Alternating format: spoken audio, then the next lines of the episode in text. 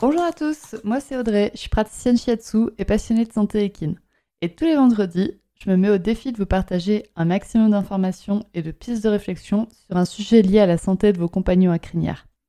Je vous embarque donc avec moi pour parler physiologie, émotions et relations, avec beaucoup de bonne humeur et surtout de la passion. C'est parti, je vous souhaite une bonne écoute.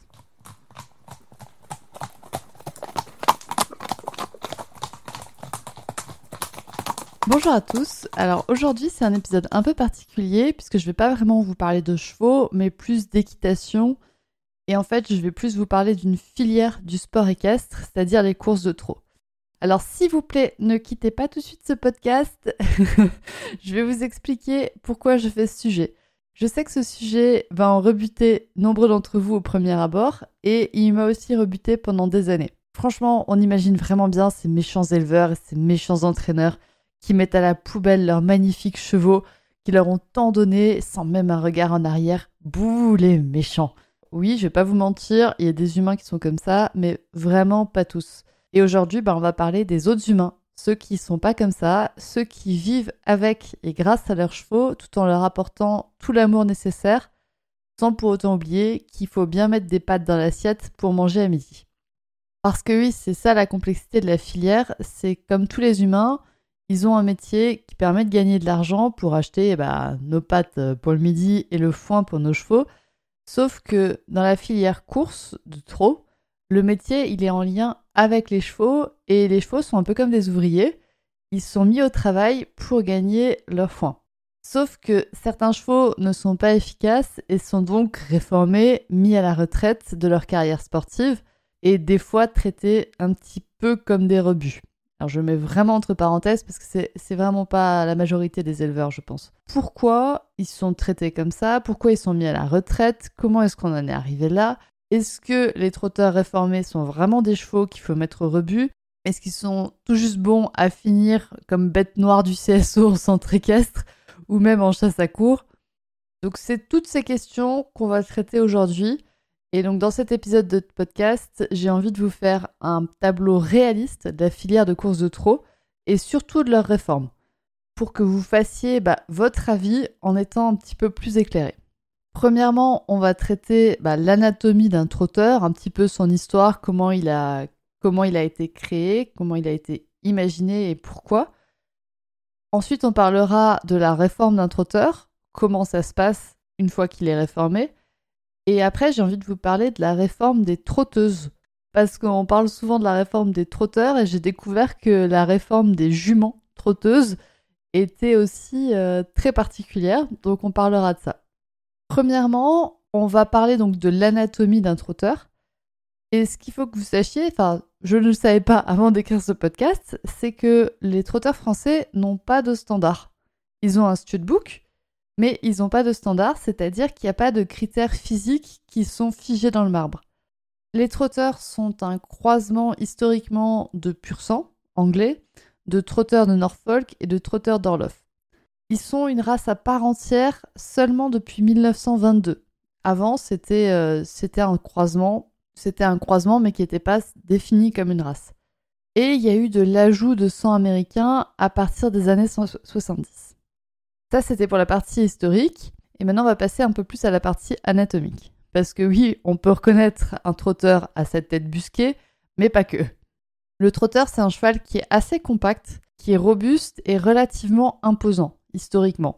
Je vous l'ai dit, il y a eu de l'ajout de sang américain qui a énormément affiné les lignées. Le dos du trotteur est assez court et vachement droit. Ça peut donner l'impression, on peut avoir l'impression que le dos d'un trotteur est long, parce qu'il y a de la place pour sceller, et qu'il y a de la place pour sceller. Mais en fait, il faut faire vachement attention aux épaules des trotteurs qui reculent énormément et donc qui vont prendre de la place sur le dos et donc restreindre l'emplacement de sellage. L'épaule a d'ailleurs été sélectionnée pour euh, aller chercher loin devant. Elle est assez droite chez les trotteurs et vraiment il y a cette énorme mobilité de l'avant-main mais il y a aussi une énorme mobilité de l'arrière-main parce que toute l'arrière-main du trotteur est puissante et elle aussi elle est sélectionnée pour apporter énormément bah, de poussée et le rein du trotteur est vachement droit et donc il transmet cette poussée il la transmet de manière plus horizontale que verticale. C'est pour ça que les, les trotteurs ont un mouvement en saut qui est assez euh, particulier, remarquable. C'est en partie à cause de ce rein qui est très droit et qui n'est pas cambré comme, euh, comme chez des, chevaux de CSO classiques. Et pour finir, bah, les membres du trotteur sont assez larges et plutôt résistants. Du coup, si on traduit un peu tout ça, bah, l'arrière-main puissante et le rein fort, ça fait une grosse poussée de l'arrière. Le dos qui est court, compact et droit, il y a une très bonne transmission, on va dire, de la poussée de l'arrière vers l'avant. Et en plus, chez le trotteur, l'épaule qui va chercher loin devant, bah, c'est un peu comme si, en gros, votre trotteur, en plus d'avoir un moteur à propulsion, eh ben, il a un moteur à traction en même temps. Donc on voit que toute l'anatomie du trotteur a été conçue pour aller à l'avant, de l'avant, vite et fort, et en toute franchise. Normalement, un trotteur n'esquive pas vraiment. Le trotteur peut donc avoir confiance en son corps pour aller en avant et bien sûr pour privilégier le trot plutôt que le galop.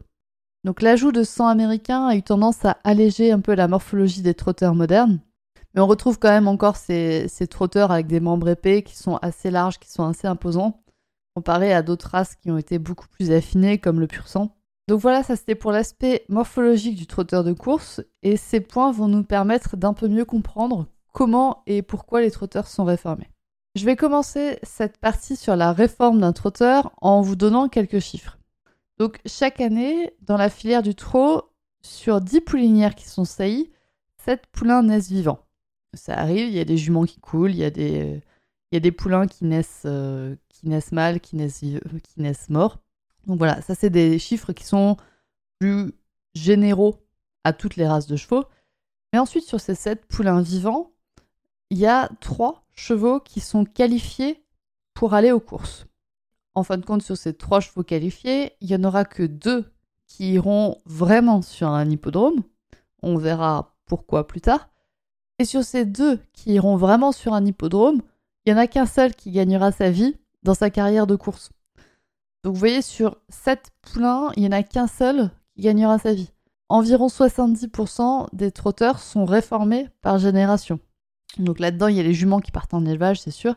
Mais il y a quand même énormément de chevaux qui sont réformés chaque année. Donc bah, la reconversion, ça fait partie de la filière du trot. Et c'est pour ça que c'est aussi important d'en parler. Et c'est ce qu'on va faire maintenant. Alors je distingue en fait trois, trois types de réformes, on va dire. C'est vraiment propre à mon expérience, à ce que je connais des trotteurs, à ce que je croise lors de mes séances de shiatsu. C'est qu'il y a trois moments qui sont importants pour la réforme d'un trotteur et qui en fait vont définir le type de cheval que vous allez avoir selon le moment où il a été réformé. Alors je mets vraiment des, parenthèses sur le type de cheval, parce que bien évidemment, bah, moi je fais des généralités là pour cet épisode de podcast, mais chaque cheval est unique, et donc chaque cheval peut euh, répondre ou non à ce type de cheval.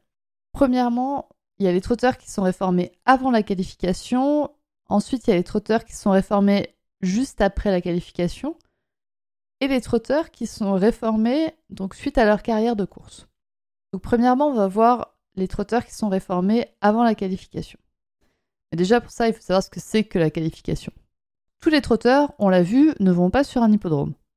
Avant de pouvoir participer à des courses, ils doivent se qualifier. C'est-à-dire qu'ils doivent prouver qu'ils sont assez compétents pour que les portes du monde des courses s'ouvrent à eux. La qualification, c'est un test d'aptitude chronométré sur 2000 mètres qui est réalisé dans des conditions similaires aux conditions de course. Et les chevaux doivent réaliser bah, ce parcours en un certain temps qui est défini selon leur âge et selon leur discipline.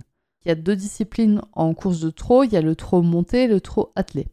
Le trot attelé, c'est celui qu'on voit le plus souvent. Le trot monté est un petit peu moins présent sur les hippodromes. Donc les trotteurs peuvent se qualifier dès le mois de mai de l'année de leurs deux ans pour la partie attelée. Ils doivent attendre le printemps de leurs trois ans pour les qualifications montées. C'est jeune, je sais, parce que du coup ça, insinue que bah, à deux ans, le cheval il est déjà entraîné pour courir ou à 3 ans s'il attend monter, mais il y en a quand même beaucoup qui qualifient d'abord attelé et ensuite qui qualifient monter. Donc ça demande un cheval qui est déjà entraîné et relativement compétent. Et il y a quand même très peu d'éleveurs qui attendent plus que les deux ans pour qualifier les chevaux. C'est-à-dire qu'il y a quand même très peu de chevaux qui sont qualifiés à 5 ans pour la partie attelée. Et on verra pourquoi après c'est très important pour les trotteuses. Du coup, c'est des chevaux qui sont déjà entraînés et lors des entraînements ben, préliminaires à ces qualifications, les entraîneurs repèrent assez vite les chevaux qui ont les capacités d'être qualifiés ou pas, c'est leur métier en même temps. Donc ça peut être un cheval qui va à la faute, c'est-à-dire qui prend le galop, ou un cheval qui n'a pas le courage mental d'aller chercher la victoire, ou même juste un poulain qui n'est pas du tout bâti physiquement pour courir. Il y a aussi des poulains qui sont blessés et donc qui ne pourront pas assumer une carrière sportive intense.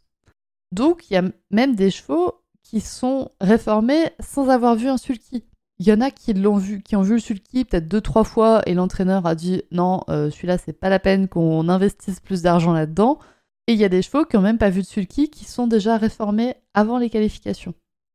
Donc à ce stade, on parle bah, de chevaux réformés de la filière de course, mais pour autant, pour moi, bah, c'est des chevaux en fait normaux. Ils ont déjà été un peu entraînés, mais vraiment pas beaucoup. Donc le cheval qui est réformé à cet âge-là est vraiment très peu imprégné du monde des courses. Il porte des informations génétiques de ses ancêtres, ce qui peut lui mettre une certaine pression, mais quand même vous allez avoir un cheval qui souvent va galoper, parce que justement il est réformé parce qu'il va à la faute, il va galoper. Vous allez avoir un cheval qui est mal conçu pour un trotteur, donc qui n'est pas conçu pour faire du trot. Donc là vous avez vraiment un cheval que vous allez, qui une fois réformé, va avoir toutes les capacités physiques d'un cheval normal sans en avoir, sans avoir les, les contraintes mentales d'un cheval de trot, d'un cheval, d'un cheval de course de trot. Donc c'est vraiment pour moi des, chevaux de sport par excellence. C'est des très bons chevaux qui sont, qui sont sélectionnés pour leurs capacités sportives, mais qui en même temps bah, répondent pas aux courses de trot, mais qui répondront totalement aux contraintes bah, de CSO, de courses d'endurance, enfin c'est vraiment des chevaux de sport qui sont, qui sont normaux, on va dire. Voilà, donc ça c'est si les chevaux sont, sont réformés avant la qualification. Et maintenant on va passer aux chevaux qui sont réformés après la qualification. Donc après ce stade de qualification, il y a certains trotteurs qui font une petite dizaine de courses et qui sont assez rapidement arrêtés par manque de résultats. Et cela, c'est un peu des hybrides. Ils ont connu le monde des courses avec un entraînement qui est plus poussé, mais pour autant, bah, ils n'ont pas toutes les compétences pour être excellents dans des courses de trot. Donc ils ne sont pas encore brisés par l'exercice des courses. Ils sont pas encore rompus à cet exercice. Ils voient d'autres choses, ils ont vu d'autres choses dans leur vie et donc ils sont un peu plus capables de... Ils sont moins formatés. Ils sont moins formatés par les courses de trot et donc ils sont plus capables de s'adapter à une nouvelle vie de cheval de sport. Mais bon, quand même, si vous adoptez un cheval qui est réformé après sa qualification, il faut que vous sachiez que c'est un cheval qui a plus de prédisposition pour trotter que pour galoper. Il y a donc un bon travail de rééducation qu'il va falloir faire que vous ayez un cheval normal, on va dire, qui galope comme un sel français. C'est à savoir quand vous adoptez un réformé, c'est qu'il va y avoir un travail de musculation et un travail émotionnel qu'il va falloir faire sur le galop, et notamment s'ils sont réformés après la qualification. Ce travail émotionnel, vous l'avez pas trop quand ils sont réformés avant la qualification, je trouve. Et donc pour moi, le troisième stade de réforme, on va dire, c'est après une carrière de course. Après un certain nombre de courses, les réformes des trotteurs se font pour deux raisons, majoritairement un problème physique ou l'approche des 10 ans. En effet, en France, les chevaux n'ont plus le droit de courir après leurs 10 ans. Ils sont donc soit réformés et restent en France, ou vendus à l'étranger pour continuer leur carrière. Il y a bien évidemment une différence selon le sexe du cheval.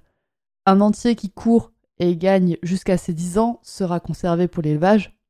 Les juments peuvent également devenir poulinières. Les hongres, bah, vu qu'ils ne peuvent pas reproduire, soit la réforme, soit la vente à l'étranger. Les réformes pour raisons de santé sont également fréquentes. Et attention, une réforme du monde des courses, ça ne veut pas dire la fin d'une vie sportive.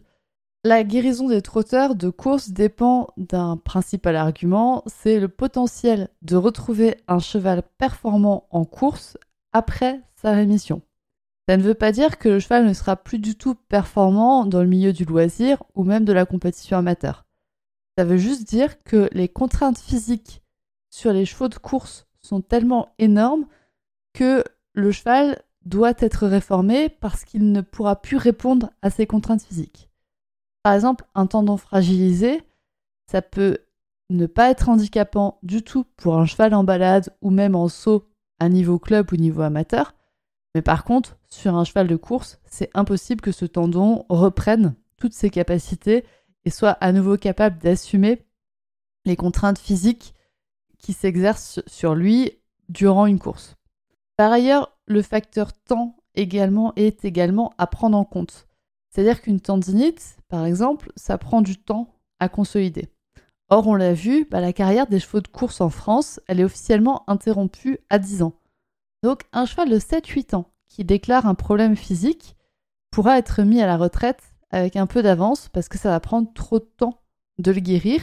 Et parce qu'après un arrêt, par exemple, pour euh, résorber une tendinite, après un arrêt, il faut reprendre l'entraînement, il faut reprendre tout ça, et donc ça prend du temps. Mais si on approche des 10 ans du cheval, bah, il va être réformé pour cette raison. Et encore une fois, bah, un problème physique pour la course, ça ne veut absolument pas dire que le problème sera gênant pour la suite de la carrière du cheval. Par contre, là pour moi, si vous adoptez un trotteur de réforme après une carrière de course, il va vraiment falloir vous accrocher à votre pantalon si vous voulez un cheval qui galope. Parce que votre cheval, il a été conçu pour courir vite au trot, il a été sélectionné pour ses performances au trot, il a gagné parce qu'il trotte vite, et sans jamais prendre le galop, bien sûr. Il a été entraîné à pousser toujours plus le trot et à le garder coûte que coûte, et il a été entraîné à maîtriser son équilibre au trot dans les lignes droites et dans les courbes. Donc vous avez un crack trop à grande vitesse. Mais vous avez aussi un cheval qui a appris à communiquer avec sa bouche et donc avec les mains et non avec les jambes. Vous avez aussi un cheval qui aime la compétition. Je pense que aucun cheval n'arrive au stade de gagner des courses, de nombreuses courses, sans avoir le mental d'un compétiteur et le mental d'un gagnant. Vous avez aussi un cheval qui a appris à écouter son driver ou son jockey et à lui faire confiance pour prendre toutes les décisions. C'est-à-dire qu'il réfléchit pas trop loin, quoi. Ça, c'est pour les points négatifs de votre cheval de réforme après une carrière de course. Mais bon, il y a quand même des points positifs. Hein. C'est que normalement, vous avez un cheval pour lequel tous les soins courants se font les doigts dans le nez. Votre cheval embarque et voyage comme une fleur. Il a normalement un courage sans faille. Parce que pareil, il n'est pas arrivé là sans son mental. Et il sait tenir sa place dans sa ligne de course et donc dans une ligne de randonnée. C'est-à-dire que c'est, moi, c'est assez impressionnant avec Alpha, mais si je le mets en tête, il reste en tête. Par contre, si je le mets deuxième ou troisième, il reste deuxième ou troisième. Donc voilà, c'est comme ça, vous le savez. donc je vous jure, il y a des bons points à adopter un trotteur de réforme, ne serait-ce que pour son cœur qui est sans limite. N'oubliez pas que les trotteurs sont sélectionnés génétiquement depuis des années pour être généreux et courageux. Donc votre trotteur, quel que soit l'âge de sa réforme, il porte ces traits de caractère dans sa génétique. Et ça, c'est quand même génial à avoir. Donc si vous avez envie d'adopter un trotteur de réforme, lancez-vous. Si vous avez des compétences, bah pourquoi pas un trotteur une fois qu'il a couru mais faites-vous encadrer dans tous les cas parce que vraiment, c'est, enfin, ça peut être plutôt compliqué au niveau émotionnel et au niveau physique. Il y a un gros travail à faire, donc faites-vous encadrer, faites-vous aider. Et on va passer maintenant à un autre sujet que j'ai découvert il n'y a pas longtemps. C'est la réforme des trotteuses. La réforme des poulinières, la réforme des juments trotteuses. Alors là, je tiens d'abord à remercier Charline, qui a son compte Instagram, c'est Odd to Delight, en fait, je suis allée faire une séance de shiatsu pour sa trotteuse et Charline me dit bah elle est trotteuse ONC. Euh, ouais, enfin ça, veut dire quoi? Elle est trotteuse ou elle est ONC Et Charline qui me répond bah elle est trotteuse, mais ses parents ne sont pas qualifiés pour la reproduction, donc elle est ONC. Là dans ma tête j'étais ah comment ça? Donc ça c'était pour le premier point.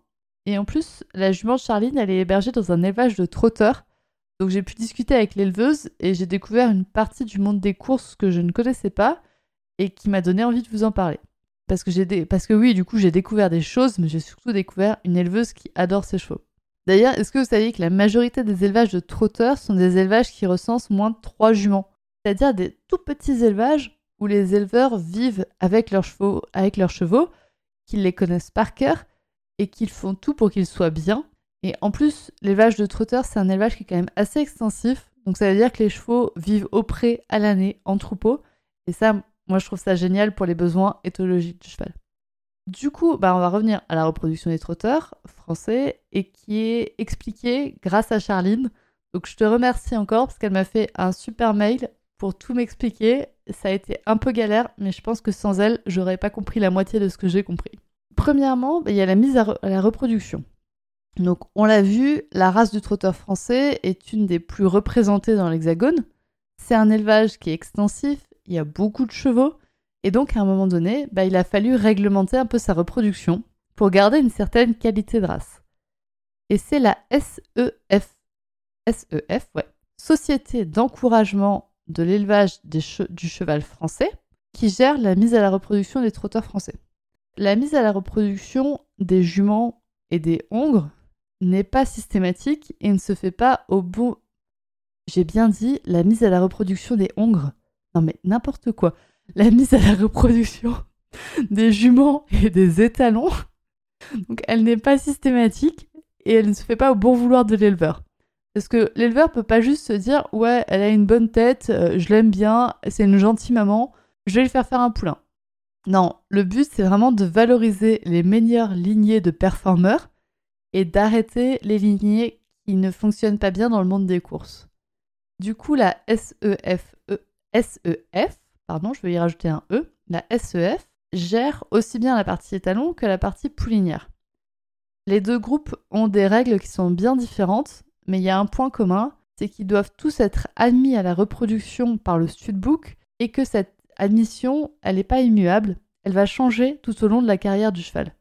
Mince alors, un reproducteur peut, donc cesser de l'être au cours de sa vie et pas seulement parce qu'il est castré. Enfin, pour moi, c'était c'était évident que un entier, bah, il était reproducteur jusqu'au moment où il est castré.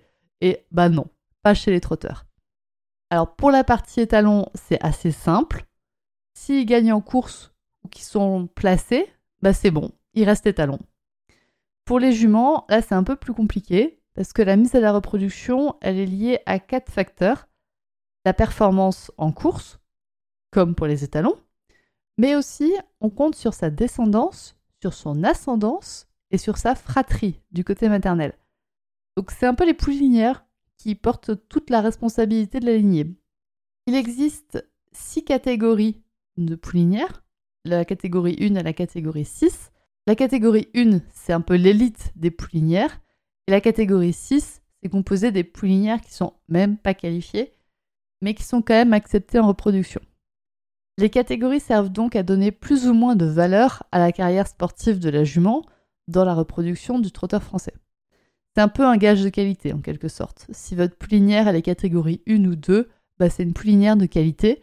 Par contre, si elle est catégorie 6, on ne sait pas trop ce qu'elle vaut. Les catégories sont liées aux performances en course de la jument et aux performances de la descendance de la jument.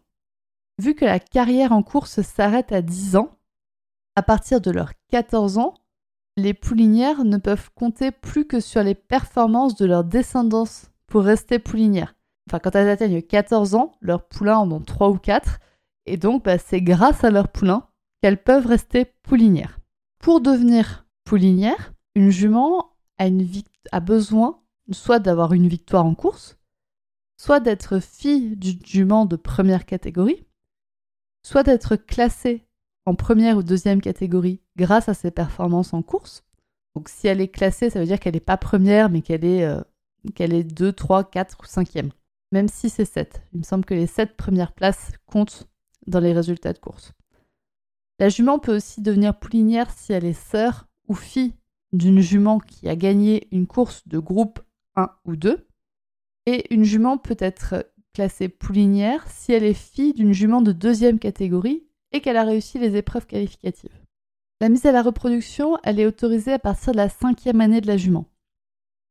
Il peut y avoir une exception, c'est si la jument est fille d'une jument de catégorie 1 ou 2. Et donc là, elle peut reproduire à partir de ses 4 ans, mais pas avant. Généralement, si la jument a des belles performances, elle va faire sa carrière de course avant de devenir poulinière. Car plus elle gagne, ou mieux elle est placée, plus elle a de valeur après dans sa reproduction. Donc ça, c'est pour la mise à la, reproduction des juments, sauf qu'on l'a vu, bah, le statut de, de reproductrice peut être remis en cause. Pour deux raisons, il y a deux cas. Soit la jument est suspendue de reproduction, soit elle est carrément interdite de reproduction. Donc le premier cas, c'est la jument qui est suspendue de reproduction. Donc les juments trotteuses peuvent être suspendues si elles n'ont pas produit assez de descendants classés dans les courses de groupe 1 et 2. Les courses de groupe 1 et 2, on en a déjà parlé un petit peu avant, c'est les meilleures courses. En France, il y a les courses de groupe 1, 2 et 3. La France compte seulement 23 courses par an de groupe 1. Donc vous voyez un peu la pression, parce qu'il faut quand même que la jument arrive à se qualifier pour aller courir en groupe 1, et en plus, il faut qu'elle y soit classée ou qu'elle gagne. Voilà, il y, a un peu de pression quand même. La majorité des courses de groupe 1 sont courues sur l'hippodrome de Vincennes, mais il y a aussi Anguien, Cannes-sur-Mer et Caen qui ont chacun une de leurs courses. Les juments peuvent également être suspendues de reproduction si elles ne produisent pas assez de poulains qualifiés. Donc tout simplement des poulains qualifiés aux courses de trot. Et en gros, il faut qu'un tiers de leur production soit qualifié. Sauf qu'on l'a vu avant, bah, en moyenne, il y a seulement un tiers des poulains qui sont qualifiés, un tiers des poulains trotteurs français qui sont qualifiés. Donc c'est une moyenne, ça veut dire qu'il y en a moins, et ça veut dire qu'il y a des juments qui sont suspendus de reproduction parce que leurs poulains ne sont pas qualifiés. C'est aussi pour ça qu'on l'a vu qu'il y a beaucoup de, de, chevaux qui sont réformés juste après la qualification. C'est-à-dire qu'ils vont être qualifiés pour que leur mère puisse rester poulinière, mais les éleveurs sachent qu'ils ne sont pas non plus hyper performants, donc ils sont mis à la réforme juste après la qualification. Et il peut aussi y avoir une suspension des poulinières qui, 9 ans après la première saillie, ne sont pas première ou deuxième catégorie. C'est-à-dire qu'au cours de sa vie, la jument va normalement monter de catégorie ou descendre de catégorie selon le classement, selon son classement en course et selon le classement de leur poulain. Et donc c'est-à-dire qu'elles ont seulement 9 ans pour devenir poulinières de première ou deuxième catégorie. Il y a quand même pas mal de pression qui repose sur les juments. Et il y a également un autre cas, c'est les juments qui sont interdites de reproduction. Et alors ces juments, elles sont dites toute reproduction interdite. En fait, il faut savoir qu'il y a tellement de chevaux trotteurs français que les éleveurs et les propriétaires de chevaux reçoivent une prime quand ils sortent une jument du circuit de reproduction. Ça veut dire qu'ils vont toucher de l'argent pour que leur jument devienne toute reproduction interdite. À ce moment-là, bah, la jument n'aura plus le droit de reproduire quelle que soit la race. Elle peut même plus reproduire avec un autre, euh, avec un autre cheval. Donc vous l'avez compris, c'est assez facile pour une jument de, quitter le circuit de reproduction. Et il y a une grosse pression sur les juments, mais aussi sur les éleveurs, pour produire, qualifier et faire gagner des poulains. Et donc, il y a aussi une grosse pression sur les poulains. Il faudra vraiment qu'un jour je fasse un épisode sur la pression subie par certains arbres généalogiques et les problèmes que ça peut causer chez les chevaux. De base, le grand but de ce système, il est assez beau, dans le sens où il permet de valoriser la race et de limiter les naissances d'une race qui est déjà très nombreuse en France. La reproduction des trotteurs français essaie de se diriger vers de la qualité plutôt que de la quantité, et c'est plutôt bien. Sauf que, comme d'habitude, là où il y a de l'argent en jeu, et bah il y a des dérives. Et un endroit qui brasse énormément d'argent, c'est bien le monde des courses. Du coup, on retrouve énormément de chevaux qui sont poussés pour être qualifiés, qui sont poussés pour gagner, justement pour que les mères puissent rester dans la reproduction. Et donc, bah, ça, ça cause toutes les dérives qu'on entend, malheureusement, à cause du monde des courses. Et je veux vraiment que vous gardiez en tête que bah, c'est des humains qui essaient de vivre, qui essaient de gagner leur vie un peu avec l'élevage, et avec le monde des courses, du coup, il y a tout ce dilemme auquel je ne répondrai pas aujourd'hui et auquel je vous laisse réfléchir sur le dilemme dans lequel sont les éleveurs de, chevaux de course. Et donc, bah, une fois que ces petites juments trotteuses françaises sont réformées pour la reproduction, et Léon Grossi. Donc il y a plusieurs euh, portes de réforme qui s'ouvrent à elle. Il y a la boucherie, il y a la vente à bas prix pour les clubs équestres, il y a aussi la chasse à cours ou les laboratoires qui sont des voies de réforme des trotteurs. Et pour les juments, il y a aussi une autre voie, celle de devenir mère porteuse pour d'autres races de chevaux de sport. Et ça, ça se fait énormément chez les galopeurs et chez les chevaux de CSO. Donc, c'est pas parce que vous achetez un cheval de CSO que vous êtes pour autant hyper éthique dans votre façon de faire, parce que votre cheval est peut-être né d'une mère porteuse. Donc la réforme des trotteurs, ça fait partie de la filière des courses de trot, mais elle est encore peu valorisée par cette même filière. C'est sûr, il y, a des, il y a des éleveurs et certaines associations qui tentent de valoriser ces super chevaux en dehors du monde des courses. Et je pourrais notamment citer les associations euh, comme Je Trotte donc je suis qui fait vraiment un énorme travail pour valoriser les trotteurs au-delà de l'hippodrome. Et toutes les autres associations, c'est des associations qui vont récupérer des trotteurs pour les faire placer, pour les valoriser et pour les placer après. Il y a notamment Au cœur des trotteurs, c'est l'assaut où j'ai adopté Alpha. Il y a Equitim Performance qui réforme des trotteurs de laboratoire. Il y a Tout Cœur, il y a Trotter Forever, il y a les écuries qui trottent vie, il y a les écuries TDS, et je pourrais encore vous en citer énormément qui réforment des trotteurs vraiment, si vous avez envie d'avoir un trotteur, c'est des super chevaux qui sont pas assez valorisés et qui sont dont la race est en train d'être valorisée. Il y a vraiment des super choses à faire si vous avez un niveau loisir ou si vous avez un, niveau même amateur. Il y a même des chevaux qui sont réformés qui tournent maintenant en CSO, en amateur, donc il y a vraiment de quoi faire. Et il y a vraiment tout un effort à faire pour que la filière de course de trot bah, valorise les chevaux qui sortent de cette, euh, filière et qu'il y ait un prolongement, parce que maintenant j'ai quand même confiance que le monde équestre est en train de changer, et donc que euh, les éleveurs sont de plus en plus enclins à valoriser leurs chevaux, et ça va se faire, et ça se fait bah, par le partage, et ça se fait par le partage de, de choses que vous pouvez faire avec votre cheval qui est réformé de course. Voilà, c'était le mot de la fin de cet épisode de podcast parle du coup de la réforme des trotteurs de course. Et maintenant, j'ai envie de vous mettre un autre petit mot de la fin concernant le podcast Murmuréquin. C'est que j'ai créé un Tipeee. Donc, vous avez le lien qui est en description de l'épisode. Alors, Tipeee, c'est quoi? C'est une plateforme qui permet de faire des dons à des créateurs de contenu que vous appréciez. Il y a deux types de dons. Vous pouvez faire un don ponctuel ou vous pouvez faire un don mensuel. C'est-à-dire que automatiquement, votre, si vous choisissez de donner 2 euros, et eh ben, tous les mois, le créateur de contenu va pouvoir toucher 2 euros. Donc j'ai créé ça parce qu'en fait, bah, le podcast, ça me prend énormément de temps. En gros, de créer, d'enregistrer, de, monter, de diffuser un épisode de podcast, ça me prend une journée. Et sauf que moi, actuellement, c'est le shiatsu, enfin, c'est les séances de shiatsu qui me permettent de vivre, qui me permettent de faire rentrer de l'argent dans mon portefeuille. Et malheureusement, j'arrive à un moment donné à un équilibre qui est un peu précaire parce que ben, le podcast me prend énormément de temps et j'adore ça et j'ai vraiment envie de continuer à faire, à faire ce podcast. Par contre, ben, c'est pas ça qui me fait rentrer de l'argent. Du coup, vu que j'ai envie d'avoir un équilibre professionnel qui est quand même assez adapté, eh ben, je vous propose de financer le podcast Murmuréquin.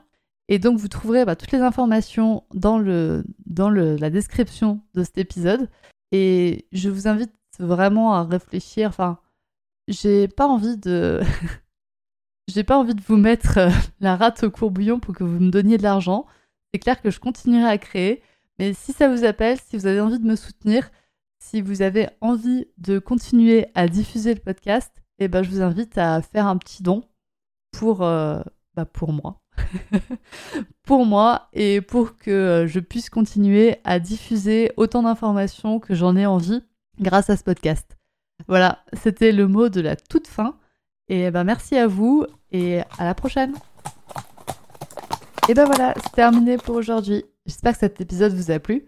Si c'est le cas, n'hésitez pas à partager le podcast à une personne qui veut aussi en apprendre plus sur les chevaux avec vous. Et retrouvez l'ensemble des informations et des liens en description de l'épisode, ainsi que sur le site www.murmure-animal.fr. Si vous avez des idées, des suggestions, ou si vous avez juste envie de me dire que vous avez trop aimé cet épisode, vous pouvez me laisser des petits mots sur Instagram à murmure.animal.shiatsu. Et n'oubliez pas de vous abonner à Murmuricain sur votre plateforme d'écoute préférée pour ne louper aucun épisode. On se retrouve vendredi prochain pour un nouvel épisode. Et sur ce, bon week-end